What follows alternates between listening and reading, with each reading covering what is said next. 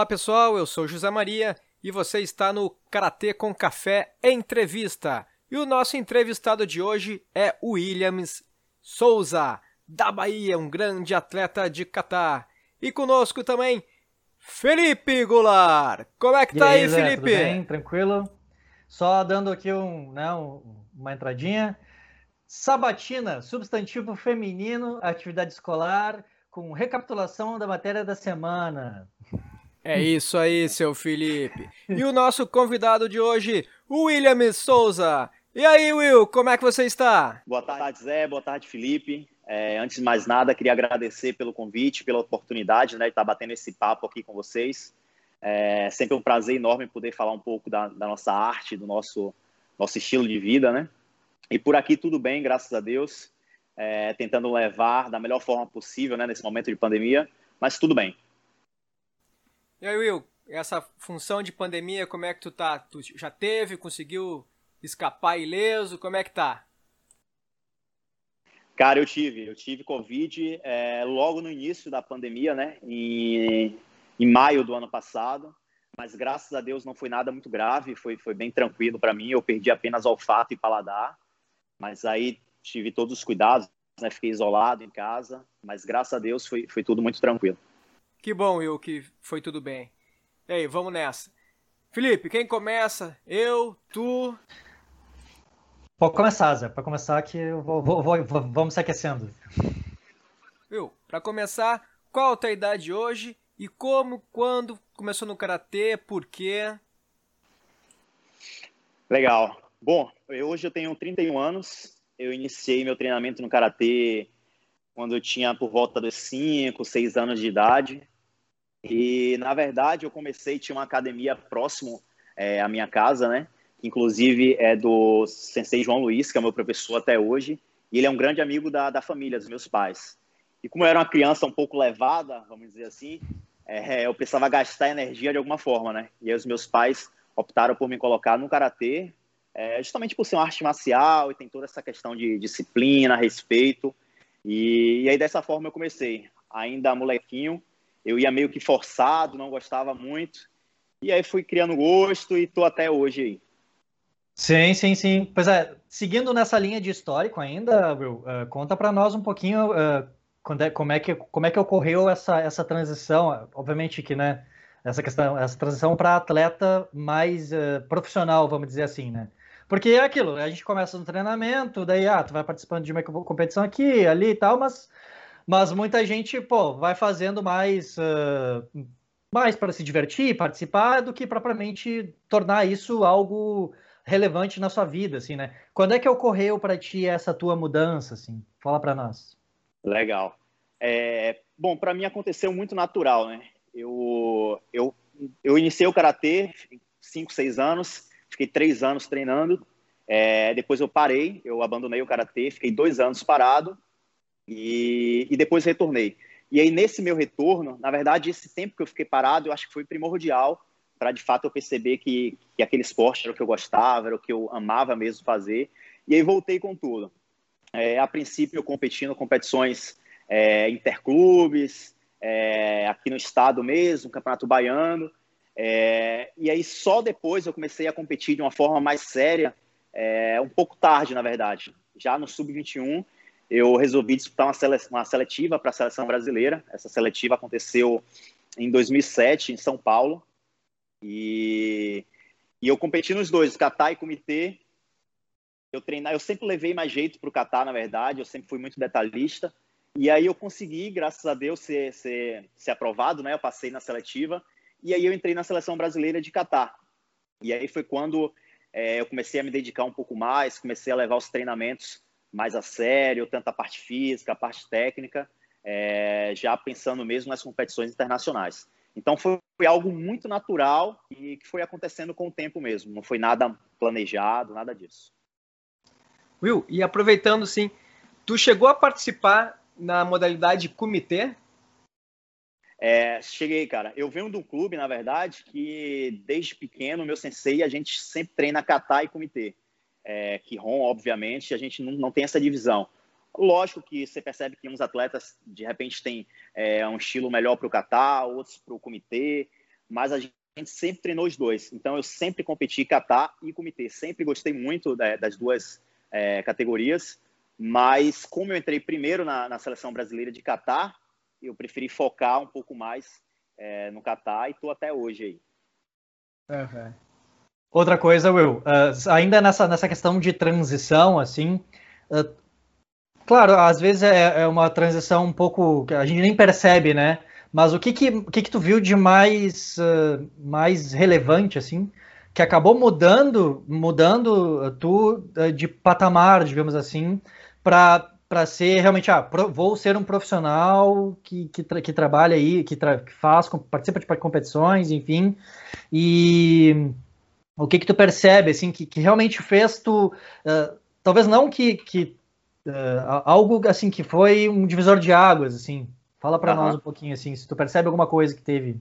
Sim, cara, com certeza.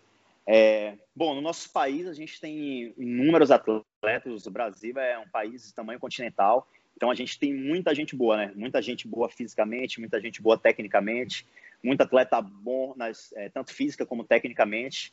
É, então, para mim, pessoalmente, eu acho que a parte psicológica é, foi primordial, assim, né? Para de repente tentar focar um pouco mais e tentar tirar essa diferença dos outros atletas. É, então, não vou dizer que desde muito cedo, porque a questão psicológica, a parte da psicologia esportiva, de fato demorou um pouco para entrar na, no meu cotidiano. Mas quando eu percebi a importância dessa, dessa parte psicológica, é, foi o que eu quis mesmo me dedicar um pouco mais. Porque eu acho que não, não adianta, de repente, você estar tá bem fisicamente, é, você está bem tecnicamente, está com o corpo muito bem, mas se você chega na competição e se sua cabeça não está boa, você acaba não rendendo, não tem jeito. Então, essa questão psicológica eu acho que é algo muito importante, que eu acho que todo atleta tem que, tem que dar uma atenção é, especial né, nesse ponto. Beleza, legal. Verdade. Ainda mais tratando de, de, de rendimento, né, que é o teu caso, e com o pessoal que tu compete, todo detalhe, né, é muito importante e, o, e a parte psicológica realmente é, é, é fundamental, né? A pessoa muitas vezes cai numa chave, tem um adversário tal e o cara muitas vezes tem pessoas que se mobilizam e tem pessoas que se desmobilizam total, né? Isso é Exatamente, é... cara. E, é como, e, como você e como você falou, né, no alto rendimento, a gente vai estar competindo com os melhores o tempo todo. Então você tem que estar com a cabeça boa, você tem que estar preparado para aquilo, para quando esse momento acontecer, você não ficar desestabilizado e acabar prejudicando o seu rendimento, né? Então essa, essa questão de estar com a cabeça boa realmente é fundamental. É. Nem, nem sempre acontece, né? Mas a gente tenta. Sim, é. Certo, isso aí. E. Bom, deixa eu ver aqui uma perguntinha. Aqui no, aqui, sabe que aqui no sul é todo mundo metido a machão, né, Will? Sabe que é, aqui o negócio. Uhum. Eu queria ver contigo. Tu sentiu, tu já sofreu alguma discriminação por ter escolhido catar e não comitê? Por que quem não, consegue, não conhece o Will? O Will é um cara grande, bonitão, fortão. E daí o cara chega, pô, o cara desse tamanho vai fazer catar, o cara não luta? Como assim? Cara, é, discriminação não. Já passei por diversas brincadeiras, né?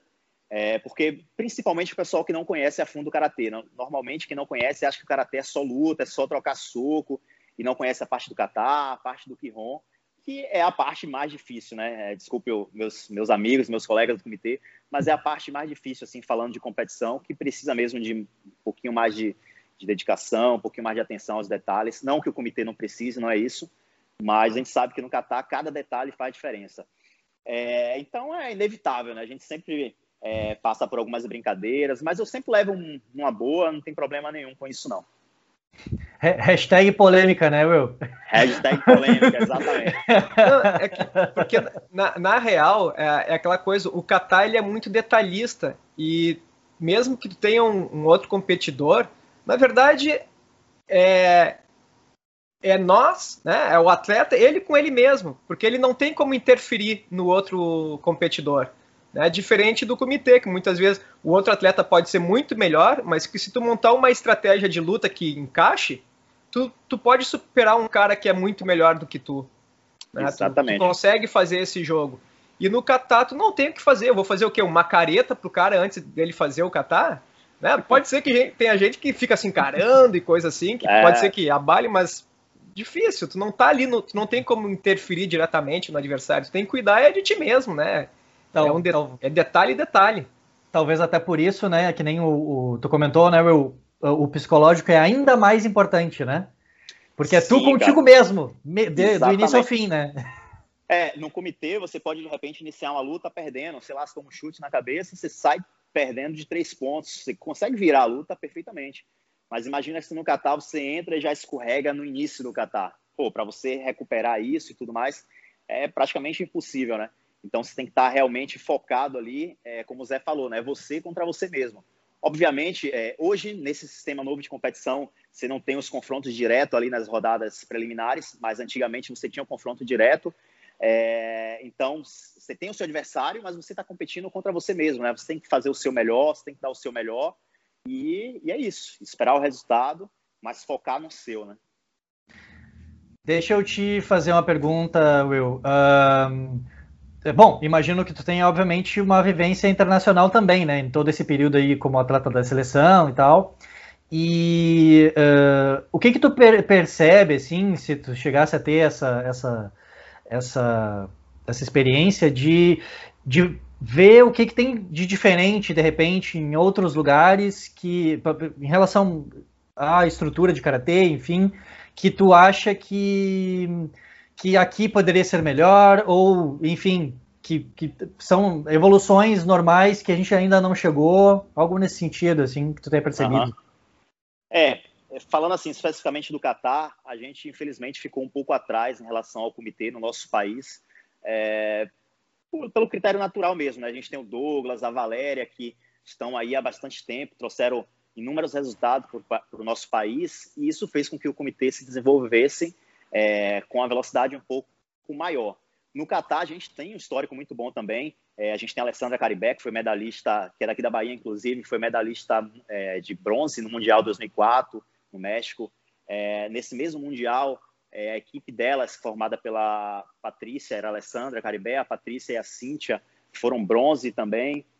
Marco Aurélio, nesse campeonato mundial, também foi muito bem, infelizmente acabou sendo desclassificado. Mas a gente tem um histórico muito bom de Catar também. Porém, isso acabou se perdendo. O nosso país, como eu falei agora há pouco, é um país enorme. A gente tem atletas bons em todo canto e é muito difícil a gente reunir todos para estar tá sempre treinando, sempre trocando experiências, é, aquele famoso intercâmbio que é muito importante. E quando a gente olha para a Europa, por exemplo, que é a grande potência hoje, né, o bloco com, com o maior número de atletas é, de alto nível mesmo, é, a gente percebe que os países são bem menores que o Brasil, então eles estão sempre treinando junto, a equipe está toda junto o tempo todo. É, a facilidade também de deslocamento entre um país e outro para competir, para treinar, é, é, muito mais fácil. Então eu acho que por conta desses detalhes a gente acaba ficando um pouco atrás. Mas referente a material humano, a gente não deixa a desejar a nenhum país. É, novamente frisando, né, a gente tem atletas é, muito bons, categoria de base está subindo aí muito forte. Então, o que falta mesmo é essa questão de intercâmbio, de viajar mais, é, de treinar com, com técnicos que têm uma visão diferente para a gente absorver é, metodologia diferente. Eu acho que tudo isso acaba enriquecendo é, o nosso Catar, né? Sim, sim, sim. Não, realmente. É, essa, essa questão, essa questão da, da logística sempre foi um problema, né? Uh, eu, eu, eu, lembro que a, a, a, CBK já tentou resolver isso de inúmeras maneiras e, e enfim, como tu, como tu mencionou, né? Pra, o Brasil é um país muito grande, então é um desafio. Infelizmente, Sim. qualquer coisa que tu vai querer fazer nacionalmente é algo que, que tem essa, essa questão logística é, é, acaba matando muito assim do que se do que se pretende, né? Com certeza. Exatamente. E aí, Zé? Ver aqui. Quem foi o teu maior incentivador para treinar karatê? É... Cara, teve, teve a família, né, que te empurrou porque tu estava incomodando demais, mas assim, aquele cara assim que chegou, Will, cara, tu, tu leva jeito pro negócio, vamos, vamos, persiste, assim, toca, mantém, mantém o foco. Quem foi esse é, cara? É, eu ia falar da família, né, que você frisou, é, a família, minha família é meu maior incentivador, sempre me apoiando, dando força e tal, Mas eu acho que o meu sensei, meu professor, João Luiz, como eu falei, eu comecei o karatê com ele, lá molequinho ainda, com 5 anos, e tô até hoje. Vou estar com ele hoje mais tarde treinando.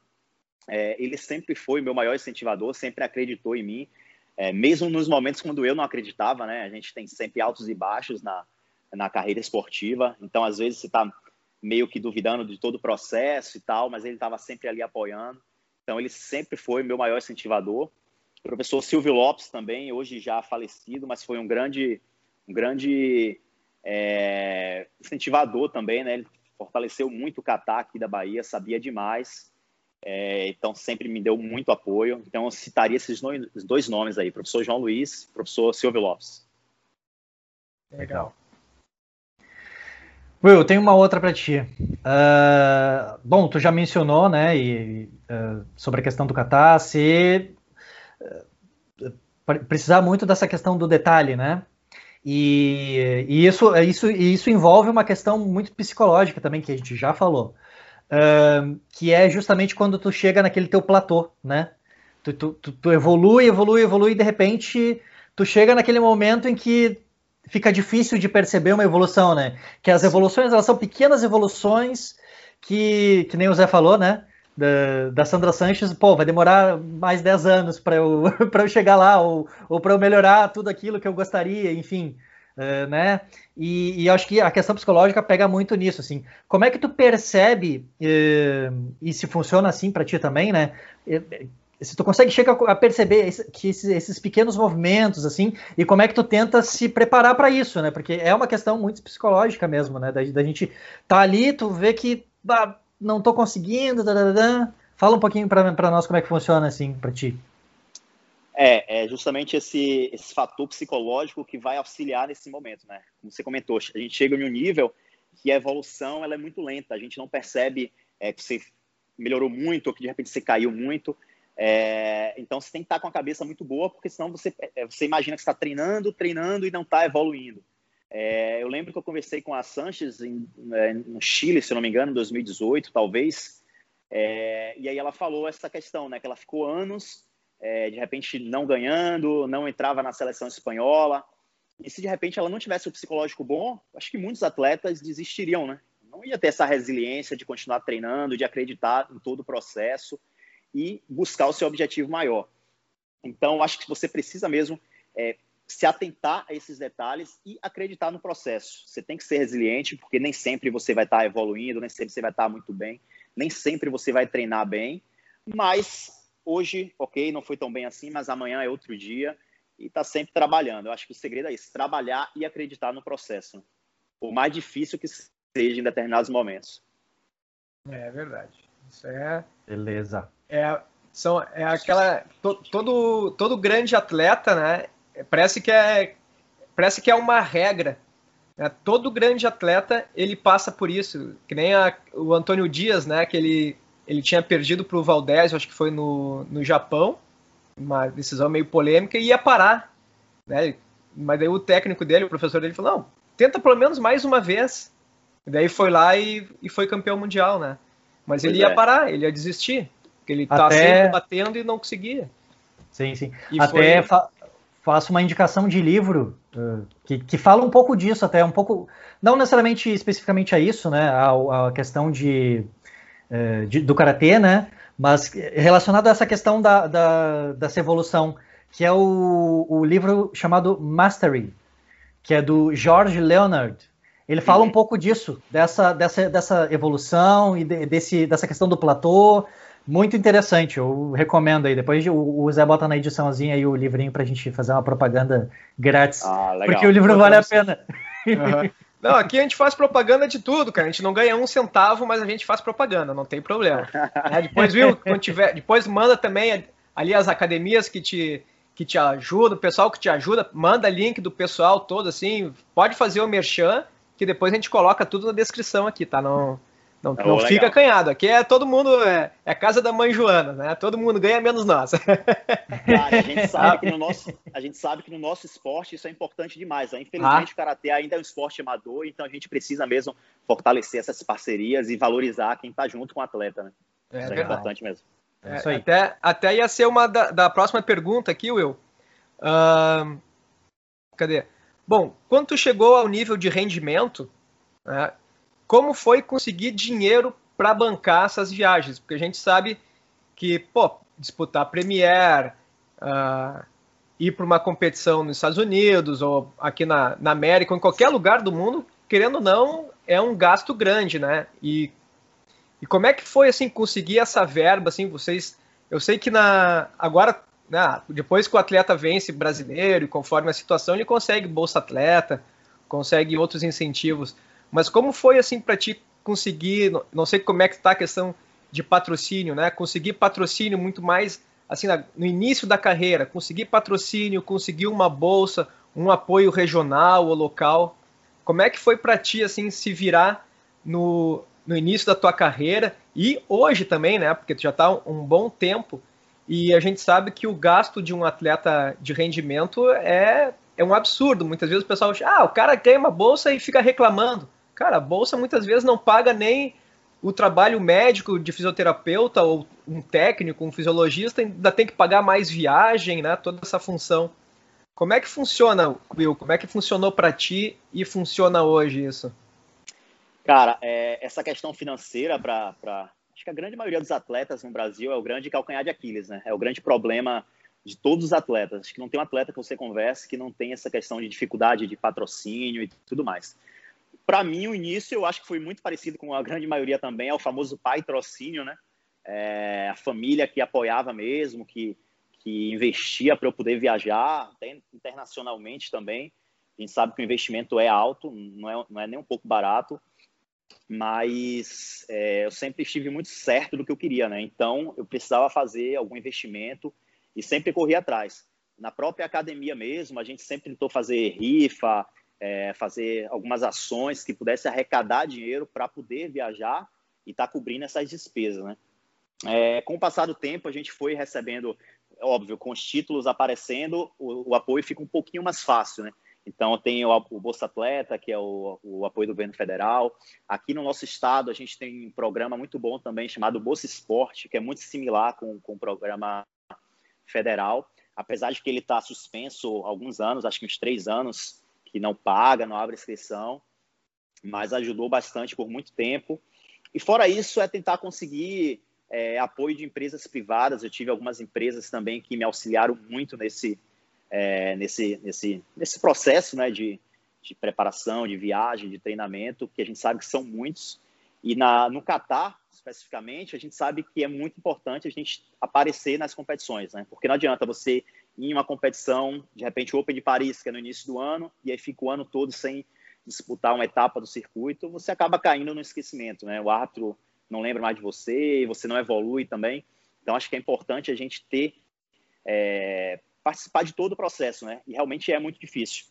Mas o início foi é, família mesmo apoiando, a gente fazendo esforço na academia, e aí com os títulos vindo, a gente conseguiu alguns outros apoios.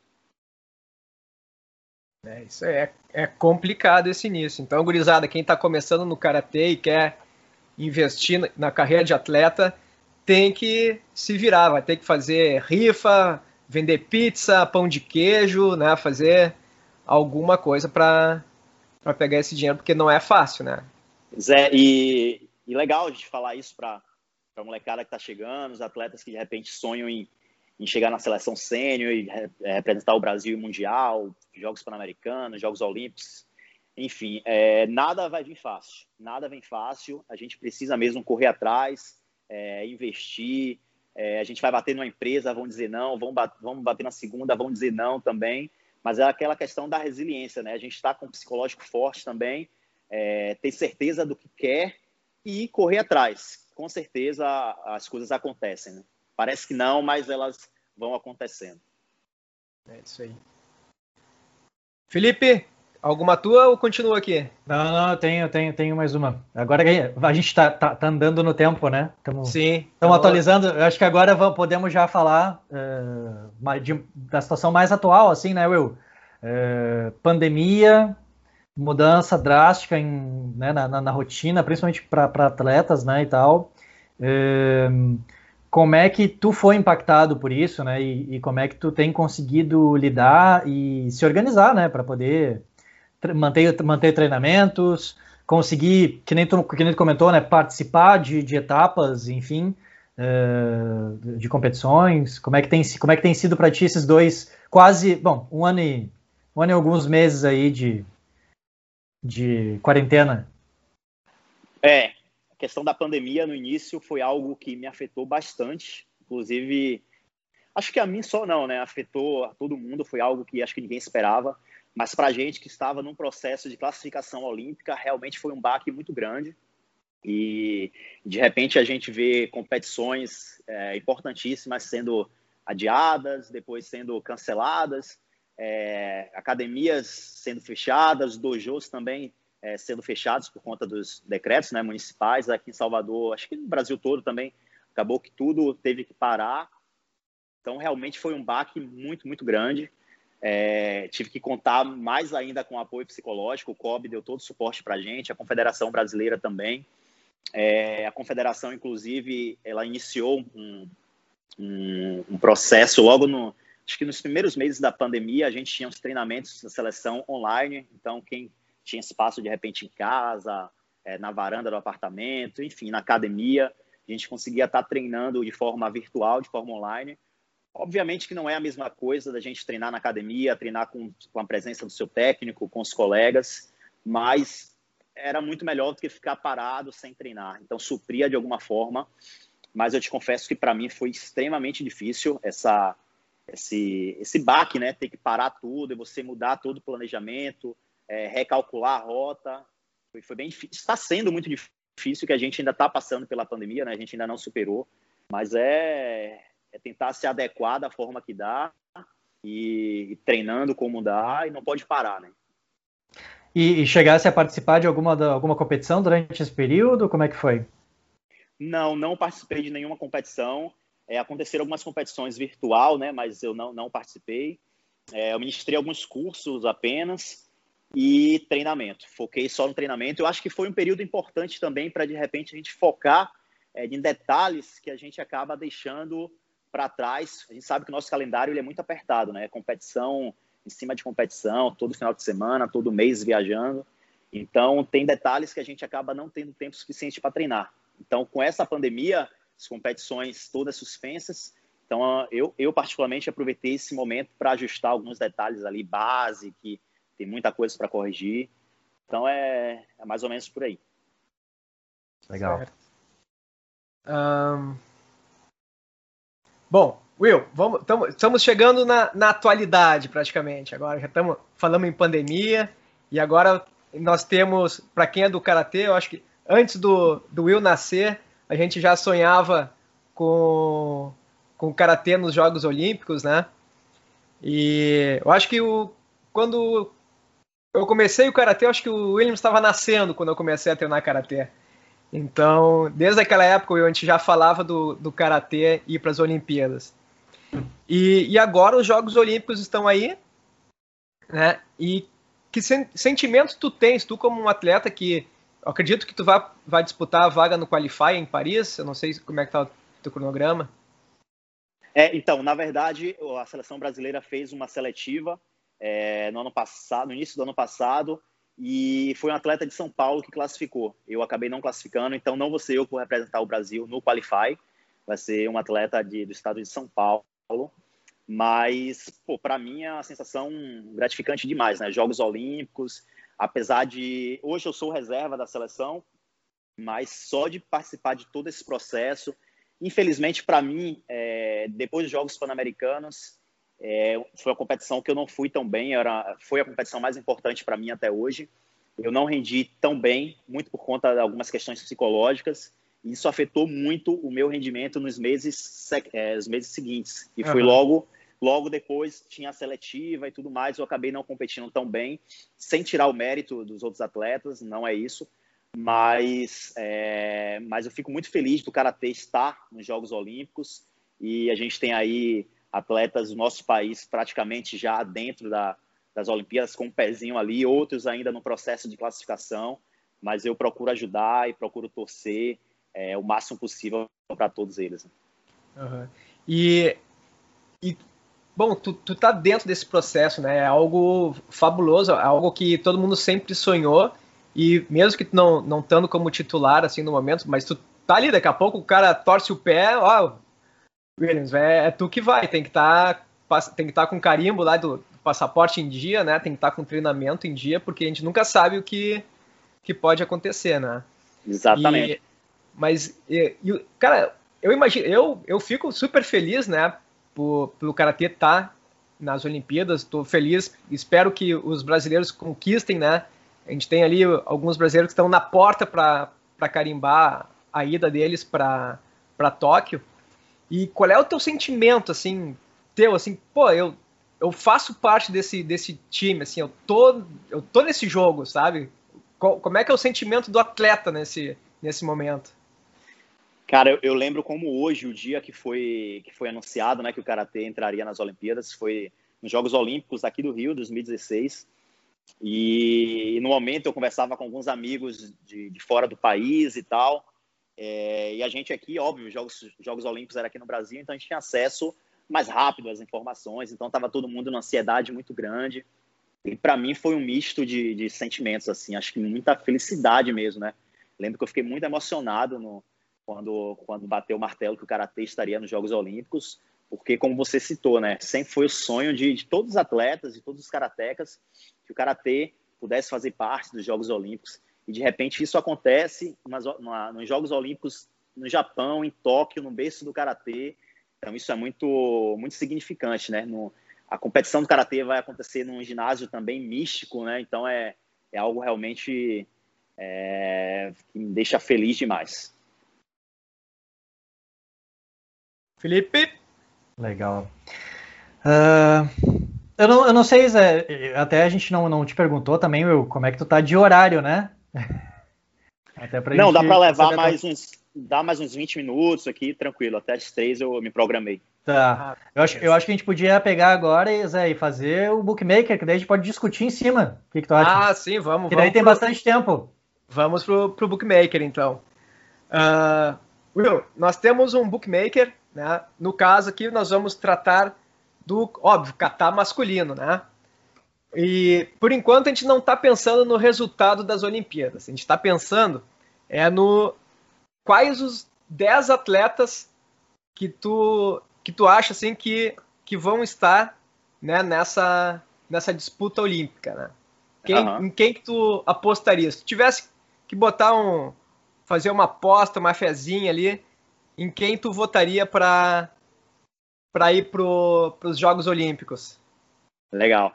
Bom, a gente já tem quatro atletas classificados, né? Que é o Quinteiro, da Espanha, o Ryoki Una, do Japão, é, o Sofoglu, o turco, o Dias, na verdade o Japão, o japonês por ser o, o, país sede, né? Então a gente tem Espanha, Japão, Turquia, o Bussato da Itália Bussato.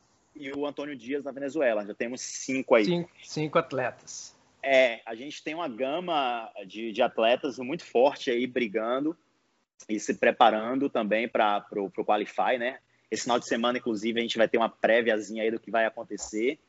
Então, eu citaria, vou colocar Brasil, obviamente, porque a gente vai estar lá, a gente tem que acreditar no nosso, a gente ah, tem, tem potencial que... para isso. Aí.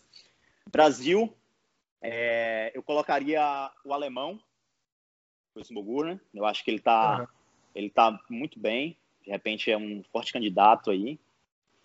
Acho que o Ariel Torres também, o americano, ele está vindo é. muito forte, inclusive, inclusive ele medalhou, se não me engano, um bronze na última etapa da, da Premier League.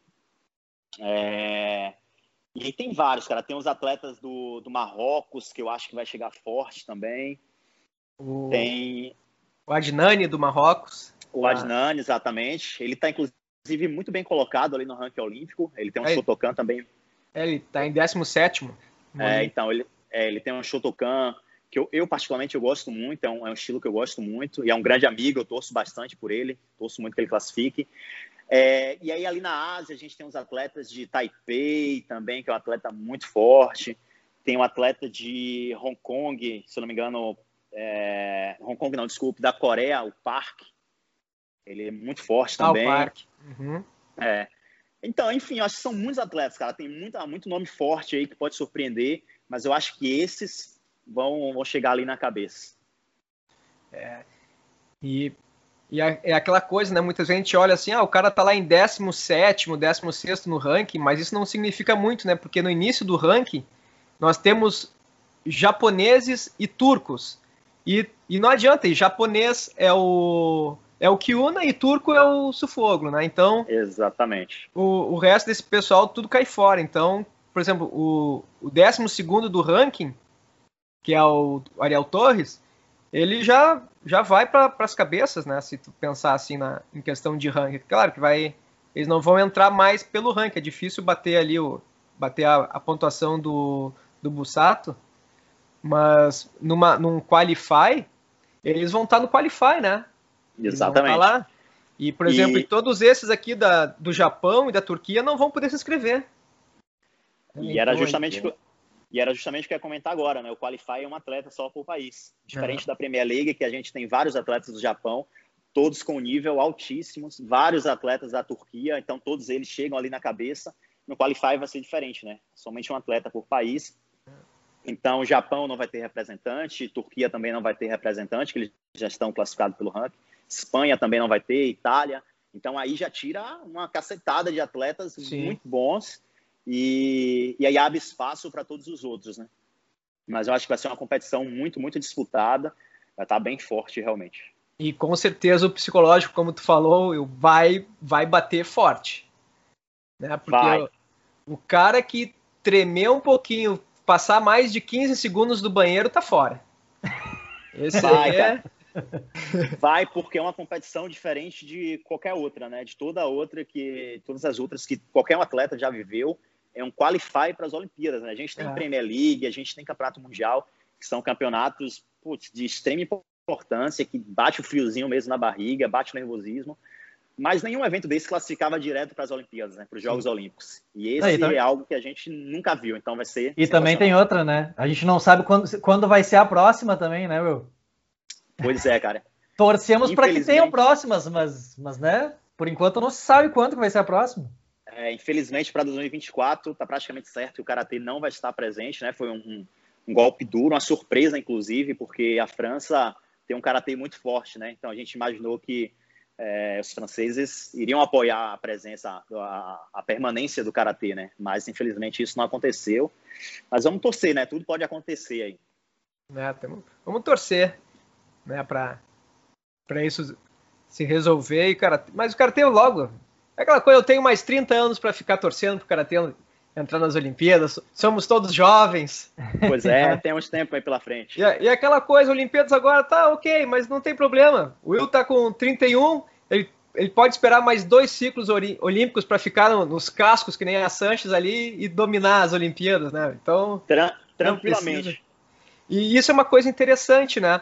Porque antigamente tu pegava um atleta lá com 30 anos, já. Né, que, daí tinha também. A forma de treinar era um pouco diferente, daí tinha muita lesão e coisa. A vida útil de um atleta né, com 30 anos acabou. Hoje em dia não, 30 anos tu tá.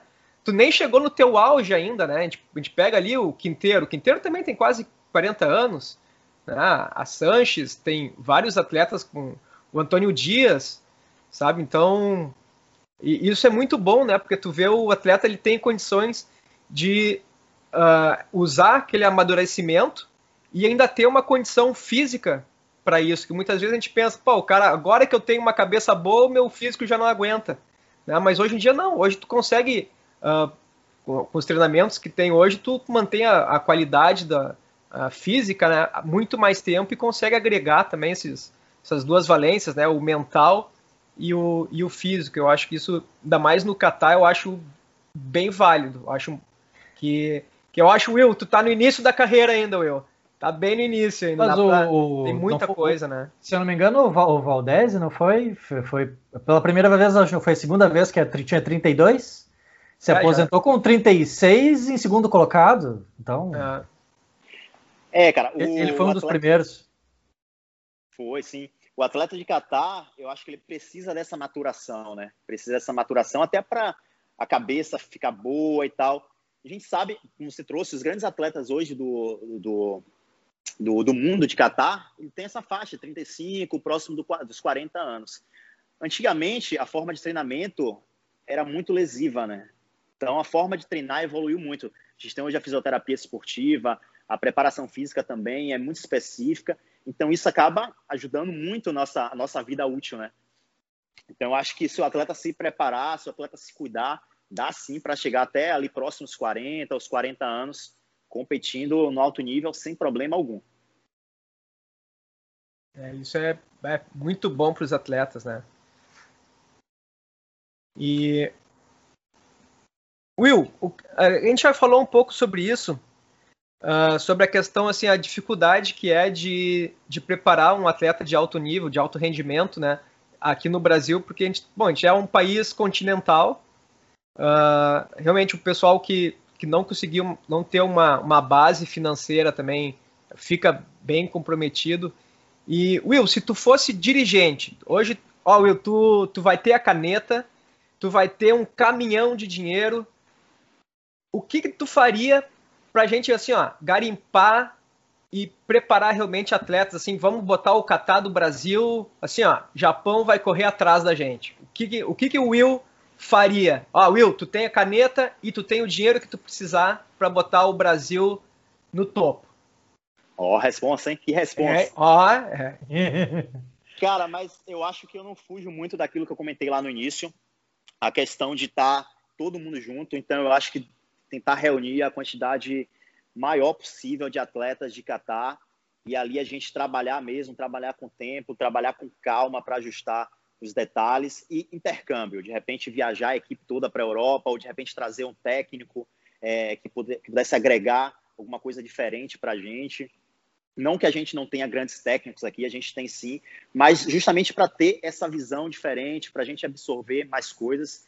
Mas eu acho que o segredo é esse: é intercâmbio e treinar junto, treinar junto e evoluir, crescer todo mundo junto. E é o que acontece no comitê. Você vê que no comitê os treinamentos acontecem de forma mais fáceis, os atletas conseguem viajar e treinam com atletas de outros países, uma facilidade muito maior do que os atletas do Catar. Obviamente que a gente tem diferenças de estilo também, tem Shotokan, tem Goju, tem Shitoryu, que no comitê não existe, a luta é uma só. Então você pega um atleta Shotokan e um atleta Shitoryu, eles vão lutar de forma, é, de forma igual. No kata não, tem as especificidades do, de cada estilo, mas eu acho que é importante sim estar tá junto, estar tá treinando e poder ter essa troca, e aí todo mundo eu acho que cresce, né? E aí nosso kata ficaria mais forte com certeza. Beleza. Felipe, temos mais 10 minutinhos. Uh, eu quero ir para um, uma outra vereda aí, vamos ver, se, vamos ver se tu consegue me acompanhar nessa.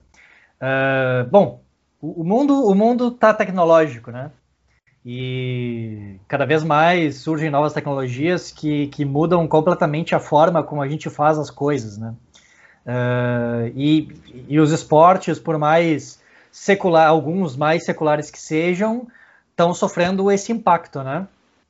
E eu queria, eu queria saber de ti como é que tu percebe um, essa questão da evolução tecnológica aplicada às artes marciais como um todo, assim, obviamente que, né, o teu conhecimento maior na, no, no karatê em, si, em cima, mas como é que tu pode, tu vê, assim, de forma geral, que a tecnologia daqui a pouco pode nos ajudar em, de alguma forma para tanto na evolução de atletas quanto na, enfim, na, no esporte como um todo, assim.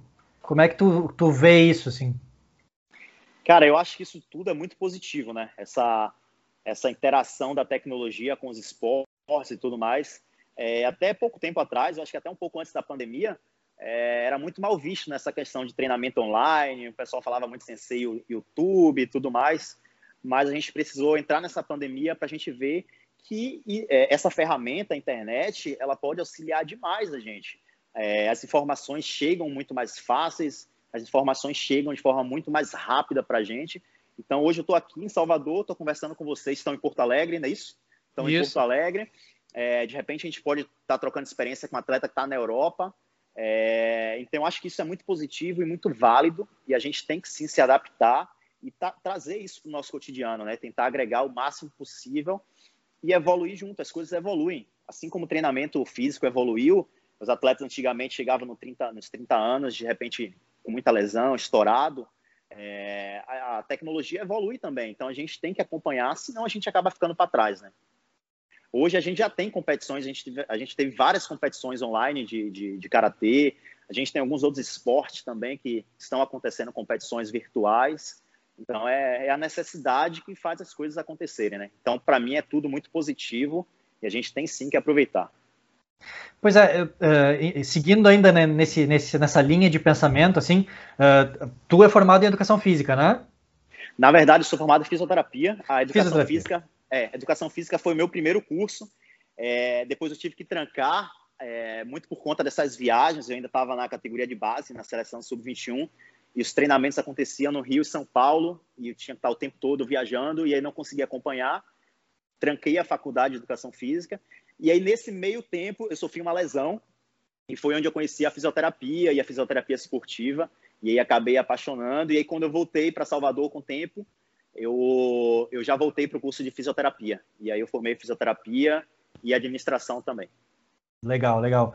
Não, porque eu acho que, querendo ou não, né, a tecnologia também está inserida nesse meio, né, da, da, parte de preparação, recuperação, como tu mesmo trouxe para nós agora, né, questão de lesões e tal, e, e, e afins.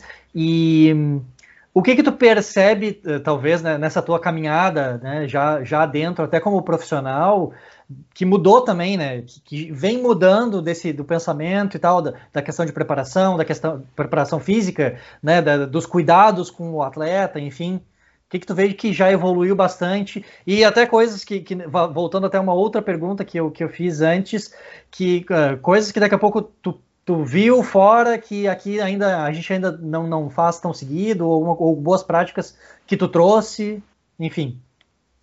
É, novamente, né? É a evolução natural das coisas. E dentro da preparação física e tudo mais, e preparação técnica também, é, as coisas funcionam da mesma forma. Vou citar, por exemplo, a gente tem um aparelho hoje da fisioterapia que é um infravermelho que ele detecta né, qual músculo do seu corpo você está com um estresse é, elevado, você está com alguma lesão, você corre risco de lesionar de forma mais, é, de forma mais rápida ou mais fácil, e de repente com isso você consegue planejar o treinamento e a recuperação de repente do atleta de uma forma muito mais específica, né? Antigamente a gente não tinha esses equipamentos, é, obviamente estudos na área sempre existiram, mas era um pouco mais difícil, né?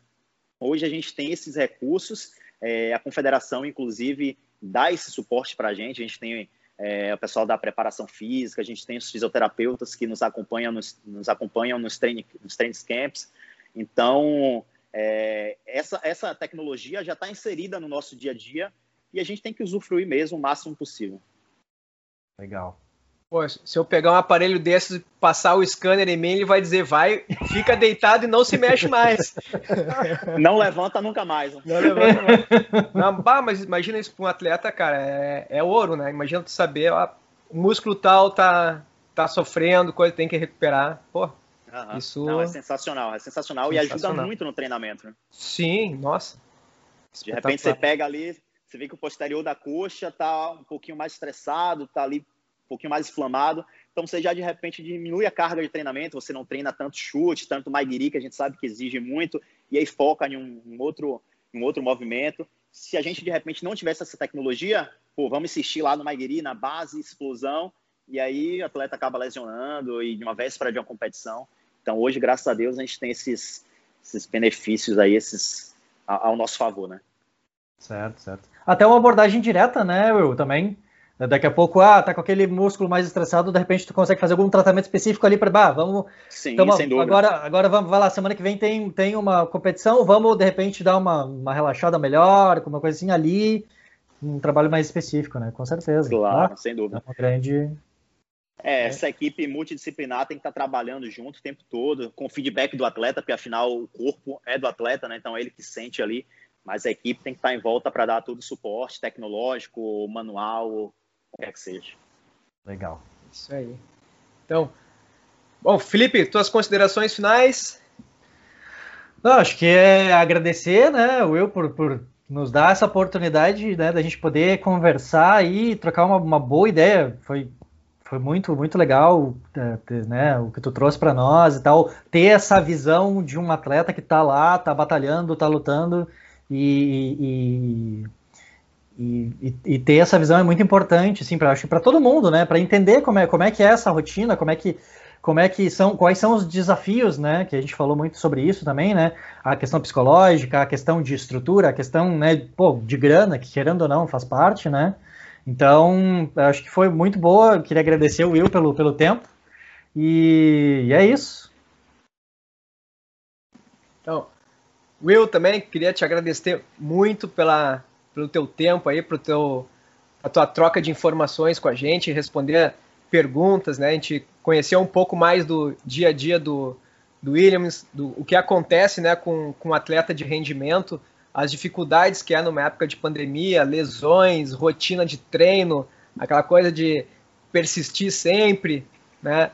E eu também eu não, sempre que eu falo sobre Catar, ou falo até em outros trabalhos que eu faço, eu sempre menciono a tua pessoa, eu, que eu nunca esqueço.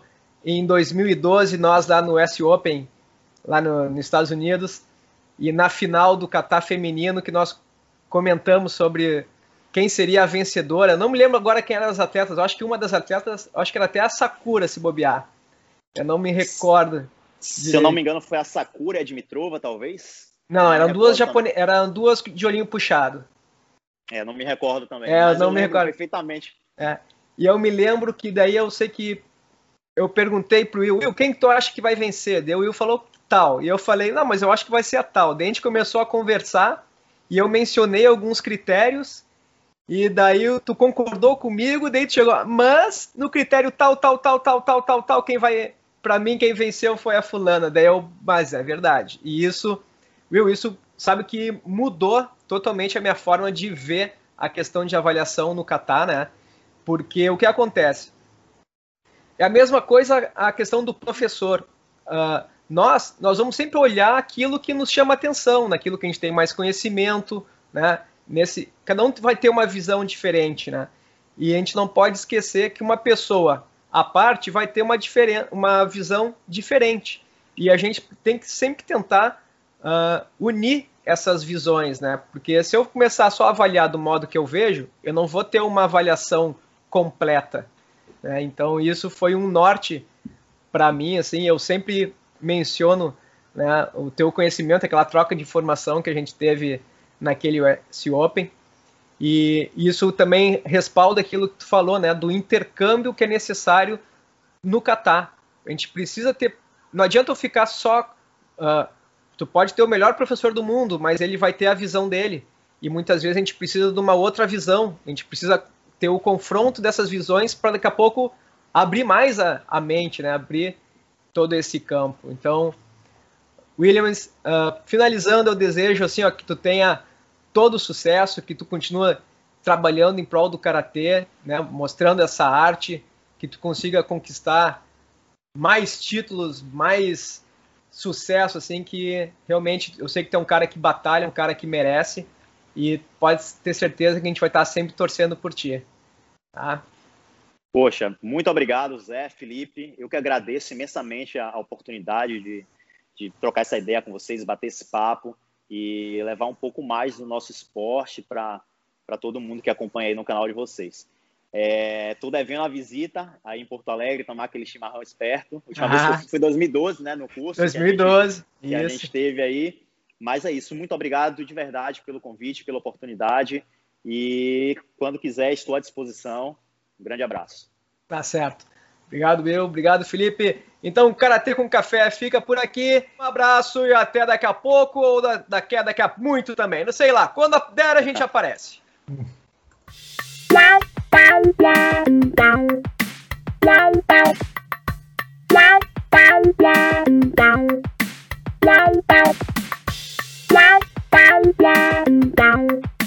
Bye.